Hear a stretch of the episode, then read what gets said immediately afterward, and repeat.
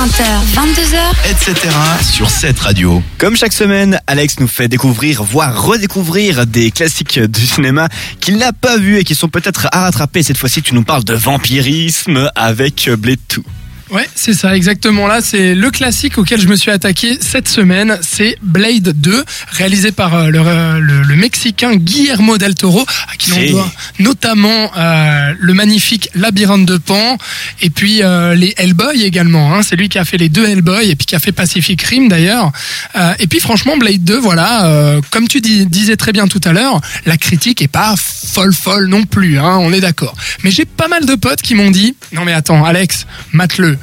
Toi qui es cinéphile, Blade 2, c'est le meilleur film de super-héros. Quoi Alors moi j'étais là, what?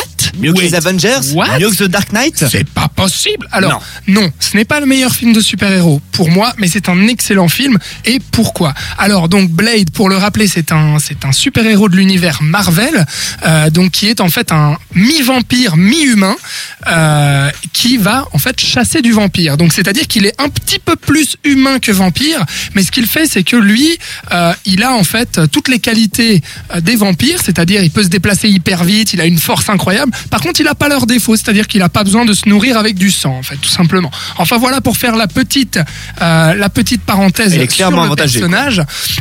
Et donc euh, il y a le premier épisode de Blade donc qui est sorti en 98. Alors celui-ci je ne l'ai pas vu. Il était réalisé d'ailleurs par un autre réalisateur. Mais en 2002 débarque dans les salles euh, romande Blade 2 réalisé par Guillermo del Toro donc. Et donc pourquoi ce réalisateur est incroyable? Parce que il a déjà une touche qui est hallucinante au niveau de du, du gore et puis de l'action qu'il amène à son film qui est juste hallucinante. Donc pour replacer un petit peu l'histoire, franchement il y en a pas vraiment. Hein. Disons que Blade il est occupé à chasser du vampire et puis du jour au lendemain, bah t'as les vampires en fait qui l'emmènent chez eux et puis qui lui disent Blade. Euh, sérieusement, faut que tu viennes nous aider. On a une couille là. Ah oui, mais qu'est-ce qui se passe là, les gars Euh, Moi, euh, je suis occupé à vous traquer depuis toute ma vie. Ouais, ouais, mais là, on a un gros problème. On a, un, on a un espèce de, de, de poison qui s'est répandu, et puis on a un ultra vampire qui est qui s'est transformé.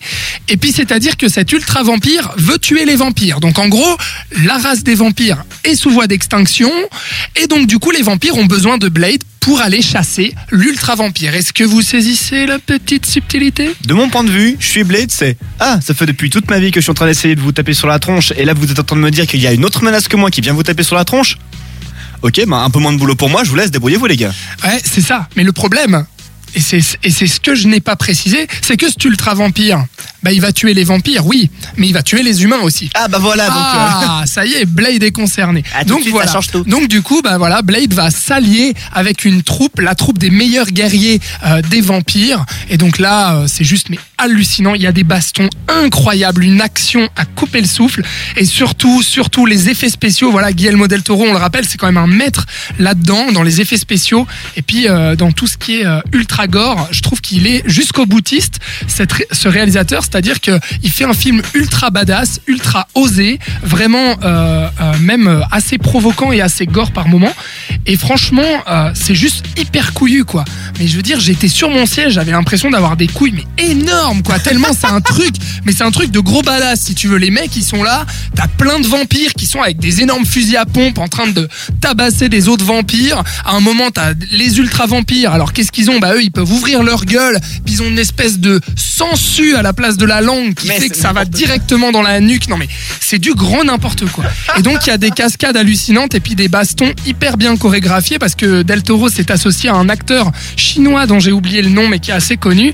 Et puis euh, donc ça donne ça donne lieu à des batailles. euh, ça faut faut savoir aussi que Blade se bat avec une épée principalement. Donc du coup t'imagines hein, voir des vampires se faire buter la gueule par euh, Blade, euh, qui est joué d'ailleurs par Wesley Snipes, qui est incroyable dans son rôle, Oh oui. avec un manteau noir euh, qui tombe jusqu'aux chevilles, des En mode lunettes Matrix noires. avant l'heure. Exactement, exactement. En mode Matrix avant l'heure. Alors voilà, moi Blade 2, j'ai vraiment beaucoup aimé pour ça. Il y en a beaucoup qui disent que le 1 est pas terrible, qu'il vaut pas le coup, mais que le 2 est énorme. Pourquoi? Bah parce que c'est Del Toro, tout simplement. Et franchement, je confirme, euh, j'ai juste adoré, je ne peux que vous le conseiller. Voilà, c'est un film d'action sensationnel. Bon bah écoute, merci Alex, ça donne envie. Je pense que je me sens aussi viril et homme que la fois que j'ai vu les Expendables 2 en fait. Mais franchement, mais c'est un film ultra viril, quoi. C'est un truc, tu peux pas plus, quoi. On l'aura compris donc Blade 2 qu'on retrouvera ce soir sur Arte pendant les débats politiques.